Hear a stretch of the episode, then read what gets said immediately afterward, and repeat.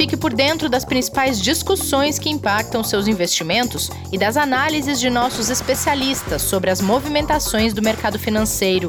Falando nisso, nosso encontro é toda manhã, logo após a abertura do mercado. Entre nos canais oficiais do Itaú Personalité e envie suas dúvidas sobre recomendação de investimentos.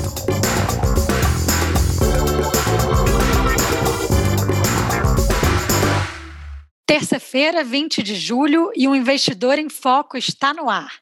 E você já sabe que hoje é dia de aula aqui no quadro Qual o Plano Professor com Martim Iglesias. Martim, bom dia, tudo bem por aí?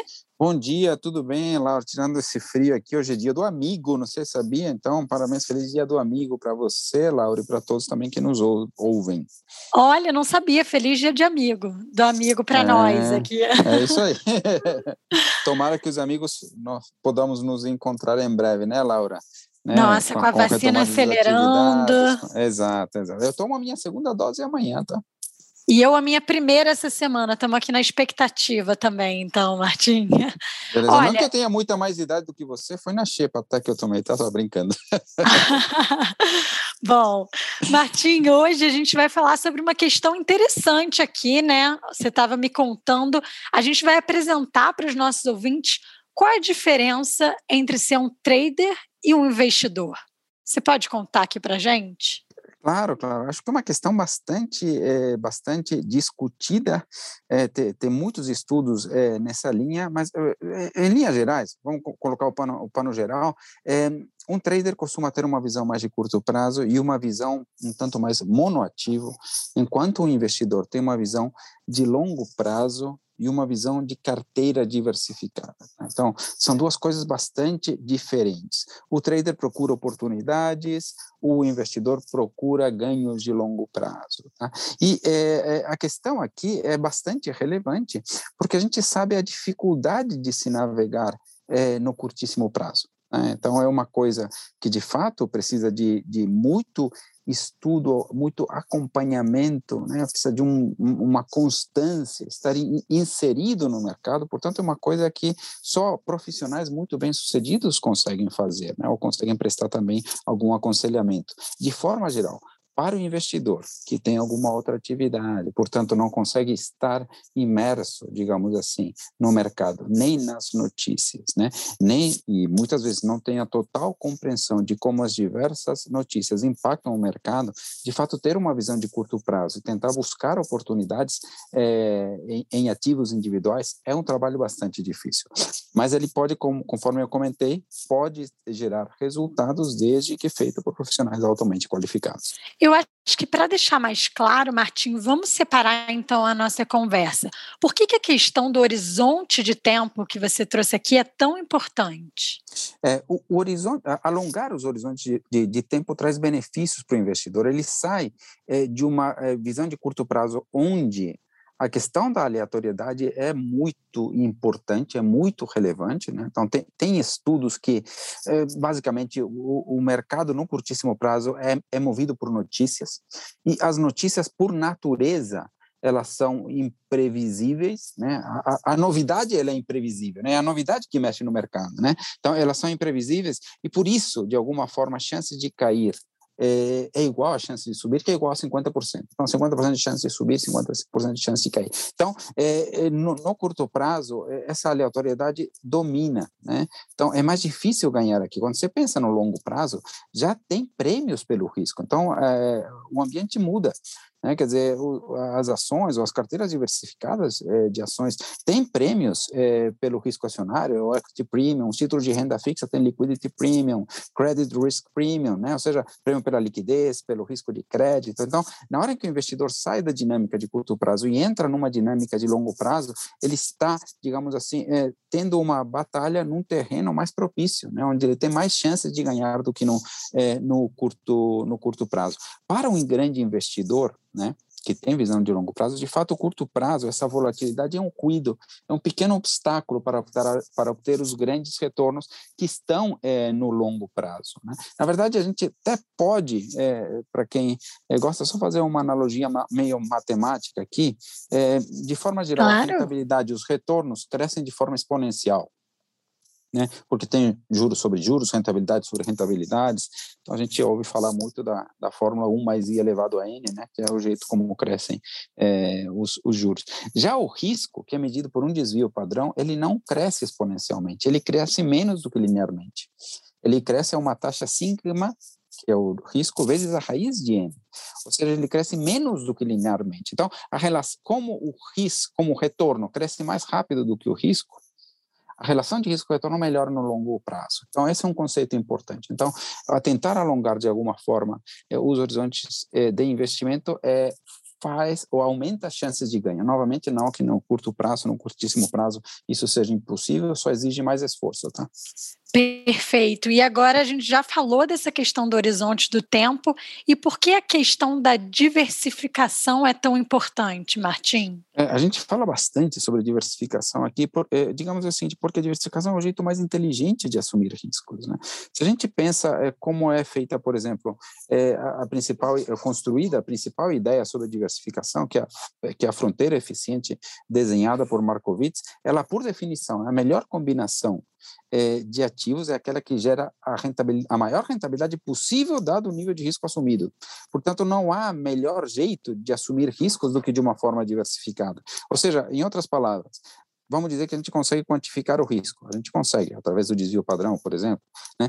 É, é melhor assumir o mesmo nível de risco numa carteira diversificada do que assumir esse mesmo nível de risco num ativo individual você tem mais retornos esperados na carteira diversificada. Então, a diversificação muitas vezes é enxergada apenas como sendo uma forma de reduzir ou de diluir os riscos. Na verdade, é muito mais do que isso, né? conforme é, a teoria moderna de finanças, né? que recebe um prêmio Nobel, elaborada por, originalmente por Harry Markowitz, mas que tem diversas derivações é, nas finanças atuais, diversas formas de abordar isso. O fato é, é, o jeito, é, a diversificação é o jeito mais inteligente de assumir esses riscos. Não, não há outra, outra, outra forma tão inteligente quanto isso. É, eu gosto muito de falar do time de futebol, um, um, uma, uma analogia que eu citei também no meu livro de 2011, é, é basicamente a seguinte, a gente precisa saber combinar os jogadores dentro de um time, assim como a gente precisa saber combinar os ativos dentro de uma carteira cada jogador num time de futebol tem que ter uma função. Um time com 11 atacantes, ele não ganha jogo de ninguém, tá? Pô, mas você não é otimista, não acredita nos atacantes? Cara, para acreditar nos atacantes, eu preciso ter uma boa zaga, um bom meio de campo, e aí eu fico tranquilo. E aí os atacantes Entendi. ficam tranquilos, atacam. Então, dentro de uma carteira, tem ativos que têm uma função de atacar, tem alguns ativos que têm uma função de defender. Então, é bom ter uma carteira bem diversificada, tá? É, a correlação, que é o, o nome matemático que a gente dá para a forma como os ativos reagem de forma diferente para os acontecimentos de mercado é algo extremamente importante. Então, nós temos essas duas coisas, a questão é, do tempo e a questão da diversificação, que são, no meu entender, essenciais para ter sucesso, sim, é, no mundo dos investimentos. É possível ter sucesso de outra forma? Sim, no curto prazo, mas é algo mais difícil, é, geralmente é, uma estratégia que é mais vencedora para profissionais que trabalham é, no mercado. Essa analogia do futebol é ótima, né, Martinha? Ela tangibiliza muito do que você fala e eu gosto bastante também, me ajudou muito a entender no começo esse mundo dos investimentos. Eu queria te perguntar é, é, agora, eu, Martim. Deixa eu só comentar claro. mais uma coisinha em relação a ela, né? Porque às vezes a gente tem, sei lá, faz algumas semanas atrás, né, a gente recomendava, como recomenda, por causa da visão do longo prazo, por causa da diversificação, ter ativos indexados ao câmbio, né? E o dólar estava caindo, 5, 4,90, tal, tal, tal. A gente falava, poxa vida, mas a previsão é de queda, é, o dólar caindo, vale, vale a pena ter? Os clientes perguntavam isso, né? E, e, e ficou provado agora de como é importante ter, né? O dólar sair desses 4,90 para 5,25 ontem. Era justamente né? minha pergunta, viu, Martim? Era sobre isso, sobre é, a diversificação internacional. Como é que fica nesse time de futebol aí? É importante também. Acho que você ia entrar nessa, nessa estrada agora agora, né? Sim, sim, sim, exatamente isso. Então, essa questão da diversificação é muito importante, porque esse número que eu falei das correlações, ele é particularmente baixo, até negativo, com, com, com, com, ativos internacionais. Então, uma carteira de ativos locais se complementa muito bem com ativos internacionais. Né? Então, é uma boa zaga para um grande ataque, então, digamos assim. Então, é, o time se complementa. E, e, e, conforme eu comentei, o movimento de curto prazo é aleatório, particularmente as, as moedas são difíceis de prever, muito difíceis de prever é, no curto prazo, porque estão sujeitas às oscilações é, é, relativas dos juros. No momento atual, nós estamos em um, em um momento onde as economias dos diversos países estão é, mexendo nas suas taxas de juros, praticamente todos eles subindo as taxas de juros, e, a, e o diferencial de juros interfere muito no câmbio. Né? E não é só os juros, às vezes são as percepções sobre risco dos investimentos que também dependem de uma palavra, que dependem de alguma percepção. Isso afeta muito as moedas. Então, as moedas são muito difíceis. Então, existe um risco risco grande, importante, que o investidor tem, se não quiser diversificar com ativos internacionais, que é não ter o dólar quando ele precisar ter o dólar na sua carteira. Então, quando uhum. acontecer alguma coisa, ele tem que ter, estar preparado com uma parcela investida em ativos cambiais, né? ativos internacionais, né? porque é arriscado precisar do dólar em algum determinado momento e não ter nada é, desse tipo de exposição é, naquele momento mais tenso, naquele momento de crise. Tá? Agora, tem, um, tem uma coisa interessante também, que é um viés que explica por que investidores, não só do Brasil, Laura, é, costumam se expor pouco a ativos fora do, do seu próprio país.